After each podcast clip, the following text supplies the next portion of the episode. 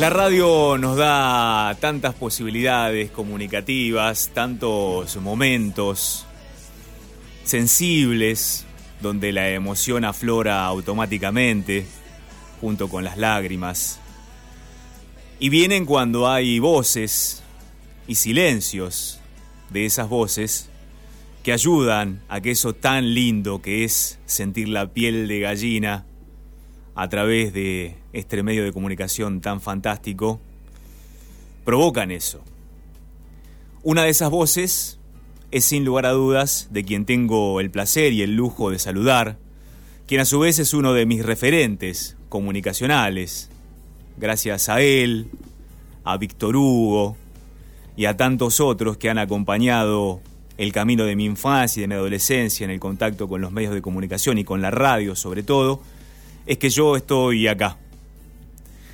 Alejandro Apo, buen día, gracias por estar con nosotros en Próspera Mañana. Un abrazo, Gabriel, un saludo para todos y muchas gracias por la presentación. La verdad que me siento muy cómodo en el, en el, programa de ustedes, así que ahí estoy. Bueno, muchas gracias, Alejandro. ¿Cómo se siente usted mejor, como comentarista de fútbol o como relator de cuentos? Comentarista de fútbol, primero porque es original eso, digamos, es, cuando yo tenía 19 años y pude poner mi vocación en los medios ya a partir de Radio del Pueblo del año 1974 y eso es, digamos, mi, mi, mi, mi sensación, mi vocación era esa, comentar fútbol. Eh, y, y después surgió esto por, por aquello cultural que había en casa, todo ese clima de inquietud cultural que generaban mami y papi, y bueno, ellos eh, generaron esa, ese gusto por la literatura, por el cine, por, por ese tú, como le dice el turco Sanjurjo, el músico de Mar del Plata que me acompaña hace muchos años, dice ese tuco cultural que había en tu casa, y sí, era, era, era eso, y eso nos, nos, formó mucho, nos encontró leyendo cuentos en voz alta para compartir con los, con los mayores, digamos, en ese momento, y poder conocer a Cortázar, Borges, Bradbury, Saki, sé yo, tan, tan, tan joven, digamos, tan, tan chico, tan y acceder a esa literatura y a la, al, al hecho de leer en voz alta y de compartirlo con la familia generó también la posibilidad que buscábamos siempre con Víctor Hugo de ese algo más. Y la verdad que me da placer que la gente me diga no tengo una consideración relativa en cuanto a cómo la gente mucha por afecto y mucha por respeto me pone tan alto entre los lectores de cuentos. Pero eso es una cuestión más personal que, que yo me formé escuchando los grandes eh, contadores de historias por radio. Pero usted no sabe, Alejandro, las tardes que yo he pasado disfrutando una siesta o al sol o tirado en un sillón, escuchándolo relatar los cuentos de Fontana Rosa o de Sacheri, ¿no? Lo disfruto mucho eso de mucha gente eh, y sí, la verdad que se ha, se ha hecho después, eh, usted piense que la radio, un programa de radio se transformó eh, por idea de Darío Grandinetti y su grupo de amigos en Mar del Plata en un espectáculo teatral, y el fútbol contó un cuento. Y entonces eh, eso, digamos, genera un gran placer, porque sí, es otra forma de, también llegar, no solamente analizando o, eh, compartiendo opiniones sobre un partido de fútbol o sobre una instancia del fútbol. Así que para mí eso es buenísimo, pero tenga en cuenta que se incorporó muchísimo después, porque nosotros con el programa empezamos en diciembre del 95 y yo trabajo desde el año 74. o sea que pasó tiempo, pero llegó el momento, ese respaldo de, de Víctor Hugo de siempre, cuando yo volví a Continental y aquel gran director de, de Radio Continental, que fue Norberto Mantinian, y que ellos, mm, la, presión de Víctor Hugo para que se conociera esa manera que íbamos a tener de tratar un sábado a la tarde, cambió la idea de la radio que buscaba hacía años eh, no transmitir los partidos del ascenso, sí dar mucha información, pero se decía que ellos no querían y lo buscaban y Víctor Hugo ponía, yo ya no estaba en Continental, me fui en el 90 y regresé en el 95 y, y bueno, este, entonces me, cuando yo llegué me dijo, ¿por qué no inventás un programa de sábado que la gente te va a apoyar? Y ahí surgió la idea de charlar con los viejos futbolistas, los que fueron mis ídolos cuando yo era pibe, poder hablar mucho tiempo hasta que el programa se instalara con su publicidad. Y eso nos dio un lugar, leer cuentos de Fontana Rosa, se agregaban los llamados entre los que estuvo el de Eduardo Sacheri, Soriano, Dolina, Benedetti, Galeano, y bueno, y ahí fuimos construyendo el programa que empezó llamándose todo el verano en un día y que después eh, Norberto Mantinian, el director, le dijo yo le voy a poner yo el título porque ya el verano había terminado, era un programa para el verano y le puso todo con afecto. Y ahí, ahí estamos. Y todo con afecto, le digo Alejandro, a ver, ¿qué le provoca este sonido? A ver.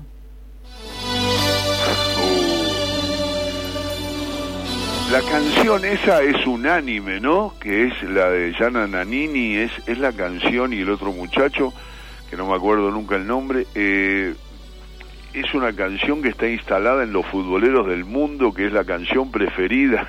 Y emociona ya de escucharla, pone la piel de gallina. Debe ser por Maradona, por Canigia, por el partido con Camerún, por estar al borde del abismo, por llegar a la gloria inesperadamente, por Goicochea por Pumpido y por aquel comentario suyo, Alejandro, que dice, yo no sé cuándo, pero Canigia uno, una va a tener. No sé si va a acertar o la va a errar, pero una va a tener. Y a los pocos minutos Canigia tuvo ese que fue el gol tal vez más gritado en la historia, ¿no? Sabe que ahí hay, sí, es un gol que todos llevamos en el alma, porque el, el baile recibido fue muy duro era un equipo que no, no terminaba de, ¿Lo veía usted en la cancha como comentarista el baile ese o, trataba de frenar sus palabras para decir, bueno, no sé cómo comentar esto? Era difícil soportar porque el mismo Vilardo dice que el primer tiempo era una cosa rara, la imprecisión en los pases que generaba un nuevo avance de Brasil y un peloteo para Goicochea muy peligroso.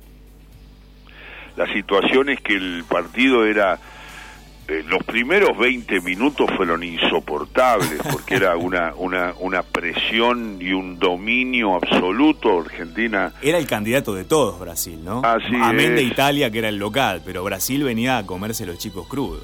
Sí, por suerte nos dimos cuenta con el Tano Facini que ya había cosas en el final del primer tiempo que.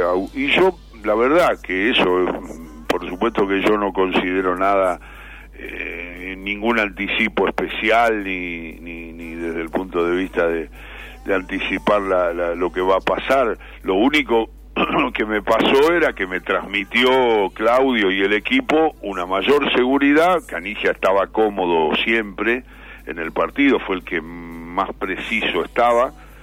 Es una condición que tiene Claudio que es este que, está siempre bien en los grandes partidos y eso es lo que le reconoce la gente. Los jugadores de selección los jugadores que juegan bien los partidos grandes grandes grandes que quedan en la historia. Y bueno yo lo veía bien y ahí me animé a los 25 minutos después los operadores lo, lo pegan al relato de Víctor Hugo pero a los 25 minutos el gol fue a los 36 a los 25 minutos de ese segundo tiempo me animé a decir esa, esa, que me recuerda a tanta gente con tanto respeto y cariño en todo el país cuando voy a, hacer charlas o a compartir el espectáculo, que me dice usted lo dijo, usted lo dijo y eso es como un código porque el partido fue tan adverso y la victoria fue tan inmensa y sacar a Brasil en octavo de final, después de haber padecido ese partido, con ese golazo que solamente Diego puede... Eh, eh, eh, Diego es... Por eso siempre digo Juntó a cuatro y lo dejó a Canigia solo. Sí, lo que pasa que a mí me enoja mucho cuando lo, discuten, lo ponen en, en, comparación con otras personas, le hacen muy mal a Messi, a Diego, a todos nosotros, a los futboleros nos pone muy mal eso que no no Maradona es el inventor de la pelota es único. No hay no hay ningún jugador que pueda dar esa respuesta a todas las preguntas que el fútbol le hizo a lo largo de su trayectoria y su camino.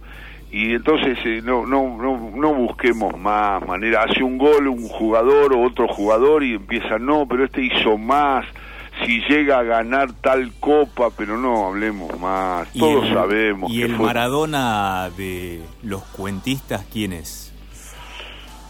Y yo creo que es Fontana Rosa, porque Fontana Rosa, con todo respeto por los demás, y los demás son variantes, porque Soriano, por ejemplo, el fútbol chacarero, no hay nadie que pueda describir en el penal más largo del mundo, o en Gallardo Pérez Referí que pueda describir el fútbol ese, los personajes que eran los árbitros y los hinchas y los jugadores, eso Soriano lo describe, pero a mí me parece que Fontana Rosa lo que hace es ponernos ese espejo donde nos muestra, nos hace ver con toda la pasión, toda la locura, pasión, que a veces nos hace postergar cualquier cosa esencial por, por tirar un córner o hacer un gol o ver un partido de fútbol.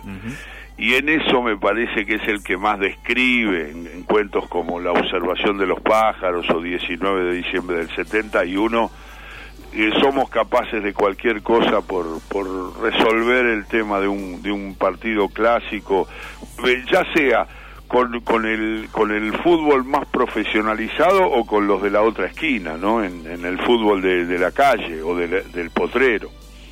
¿A qué lugar le gustaría volver, Alejandro? ¿A aquel, aquella cabina de Italia 90? no era cabina, Gabriel, era al aire libre. Al aire libre, cierto. Al aire libre. Eh, y a ese lugar, en aquel estadio contra Brasil, a tal vez un café imaginario con Fontana Rosa o a la casa de sus papás escuchando esa cultura permanentemente en el aire. Qué buena pregunta. Las tres instancias me parecen bárbaras. Lo que pasa es que con Fontana Rosa estuve tomando muchos cafés y comiendo. y la verdad que me distinguió con su atención, digamos, y, compartir muchos momentos con todo el grupo, con la mesa de los galanes, como dicen ellos.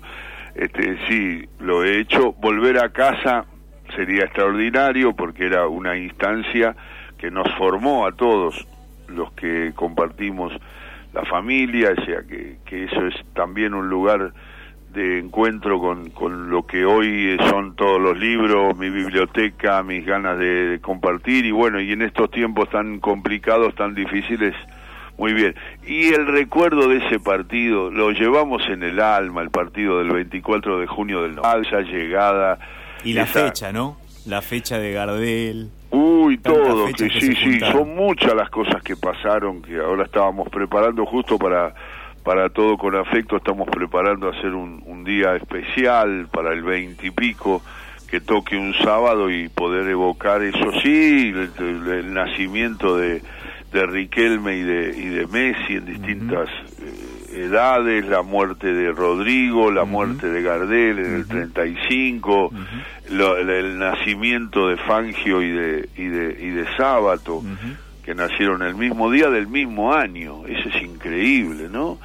Vivió mucho más sábado que Fangio, eso siempre lo digo porque a veces me sorprende cuando uno ve biografías, historias de vida, no solamente de, de deportistas, sí de jugadores, sí de entrenadores, pero de políticos, de artistas, que a veces vivieron, qué sé yo, 30 años. Estoy pensando en Evita, ¿no? En Eva. Ayer hablábamos de Rodolfo Walsh, que investigó y escribió Operación Masacre apenas con 29. Claro, claro, muy jóvenes y, y, después más acá, porque Kirchner murió a los 60 años. Uno le cuesta pensar, yo tengo 65, que solo vivió 60 años, o sea que la segunda parte la, dejó incompleta de la vida, porque le faltaban 20 años, como, como mínimo, digamos. Eh, el otro día estaba pensando en un entrenador y un gran jugador de fútbol, un hombre de fútbol, un, estandarte del fútbol que es Pastoriza. Se murió a los 62 años. Eh, son Y el otro día estaba hablando de Bonavena, y uno a veces se olvida, evocando en cuentos, en historias, en yo hago reportajes mucho porque no soy experto en boxeo y me baso en, me basaba en Vila, en Julio, en, en, en, en Príncipe, en, en Ezequiel Fernández Mur, y 33 años tenía Bonavena cuando murió. La verdad es increíble el recorrido que tienen en la mente, en, en, en el imaginario popular y, y, la, y lo poco que vivieron. Y usted hablaba de Rodrigo, 27. 27, 33 años Bonavena, 27 Rodrigo.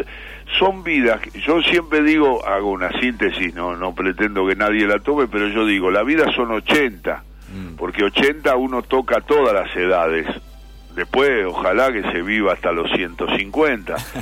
pero 80, y yo digo, en estos casos, cuando digo ni la primera parte completó Bonavena, porque serían una, la primera parte de 40, digamos, y la segunda de 40, para dividirlo así en una cosa medio caprichosa. Pero tal vez en aquella noche con Ali vivió 20 años de un solo saque, ¿no? Eso sí, eso sí, también las personas, cada vida es una una instancia muy distinta para analizar, pero, pero la cortedad es esa, ese pequeño plazo que tuvieron en la vida, y algunos la segunda parte casi no la vivieron, y otros no vivieron nada, porque yo estoy hablando y ahora hay gente que está escuchando su programa y está pensando, dice yo, me pasó un amigo de 25 años, no vivieron, es decir, y me, a veces me parece, bueno, me pasa mucho con los escritores, de todos los tiempos, porque usted sabe que hace mucho tiempo, qué sé yo, un gran cuentista francés,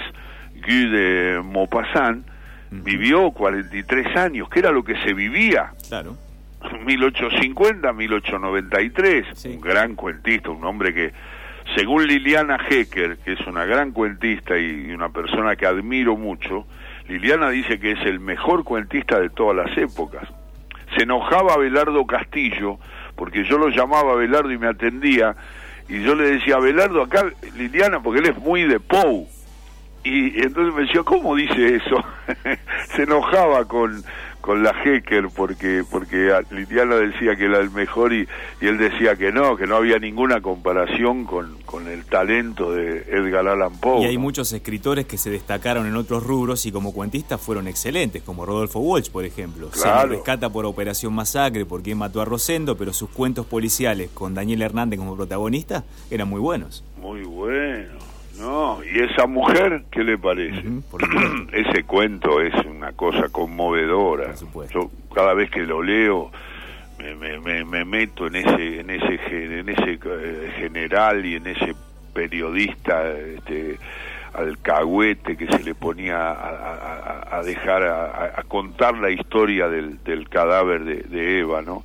Increíble ese, ese ese cuento, la verdad que. ¿Y usted Pero después usted lo podrá relatar lo podemos escuchar, Alejandro, las tardes de los sábados otra vez por suerte en Radio Nacional. Entonces. Así es, así es. Por suerte Alejo Poldesica, que es un viejo amigo, me convocó y bueno, y pude, justo, mire, una cosa de casualidad que hay, vio que pasan esas cosas. Yo firmé con Nacional, me llamó Nacional, me puse a, a negociar el contrato y firmé y al otro día Alberto mandó a todos a casa y no se podía ir a la radio porque ellos cuidan mucho y yo lo hago desde, desde, desde el mismo teléfono que le estoy hablando a usted. Y usted lo hace desde el corazón, que es lo más importante para todos nosotros. Sí, porque es un programa que los oyentes, la gente que me acompaña, las productoras, Paula, mi hija, y, Fabiana, Segovia y, y Leandro Rojas y todo ese grupo, el operador que es un maestro, los que estuvieron en el programa, sí, sí, el programa se hace naturalmente con esos recuerdos, esas entrevistas a los, a los futbolistas que han enriquecido la historia del fútbol y que no solamente hablan de fútbol, sino de la vida y los relatos y los poemas que, que se pueden referir al fútbol de una manera que, que, bueno, por suerte he sido difusor de esa literatura futbolera que cada día crece más, porque en el momento que yo empecé pedía por favor y, y Sacheri me llama justamente un día y me manda una carta y yo leo el cuento, me van a tener que disculpar porque yo pedía que si encontraran cualquier cosa de los tangueros, de Cadícamo, referencias al fútbol, cuentos, historias, que me lo mandaran, porque no había tanto como hay ahora y la verdad que, que ahora eh, eh, leer a, muchachos que, que, que, ahora se animaron a expresar sus historias futboleras y de vida, porque la verdad que no hay una literatura futbolera, es literatura y, y el fútbol genera también esas emociones y esas, esos, esas grandezas y esas, esas bajezas que, que el hombre tiene a cada rato en la conducta de la vida, ¿no? Un lujo para nosotros, un placer escucharlo Alejandro. Ha sido uno de los momentos cumbres de nuestro programa desde que se inició en marzo hasta aquí. Pasar esta era pandémica escuchando, escuchándolo a usted es realmente muy sano, muy agradable a los oídos y sobre todo al corazón y al alma, al estado de ánimo de muchos y muchas que en estos momentos están encerrados y que están padeciendo estos momentos. Así que muchas gracias Alejandro por estos minutos y por habernos alegrado la mañana. Le agradezco mucho, a mí también me, es una caricia para el alma también estar hablando con gente que, que con tanta pasión también hace radio, que es por supuesto mi, mi pasión de, muy pibe y, de, y de poder hablar de estas cosas que vienen muy bien para, la lectura, por ejemplo, en estos momentos y, la verdad que disfrutar de eso a través de la radio o a través de la comunicación directa o a través de la lectura directa es siempre una manera de, estar un poquito más acompañados y mejor para, para enfrentar a este, a este duro momento. Un abrazo, todo con afecto, Alejandro Apo. Adiós, muchas gracias por escuchar mis opiniones, Gabriel, y un saludo a la gente que hace el programa y que escucha el programa. Un abrazo. ¿eh? Desde ya perdón, Augusto de la Chiesa, que está ahí esperándonos eh, para hacer su más o menos bien. Nos tomamos unos minutitos de más, pero creemos que valía la pena para compartirlos con Alejandro Apo, que es un maestro de la radio a esta altura de los acontecimientos, creo, eh, con toda seguridad. Ya nos estamos despidiendo. Gracias Jorge Vilela, Gracias Ricky Sebasco, Pato Portela, Marita Duarte, Sergio Ravena, Emiliano Bielevich. A todos y a todas ustedes que conforman la gran comunidad del aire de Próspera Mañana, los invito a que desde las 8, mañana día miércoles, estemos juntos otra vez en el aire de Radio del Aire. Será hasta entonces. Chao.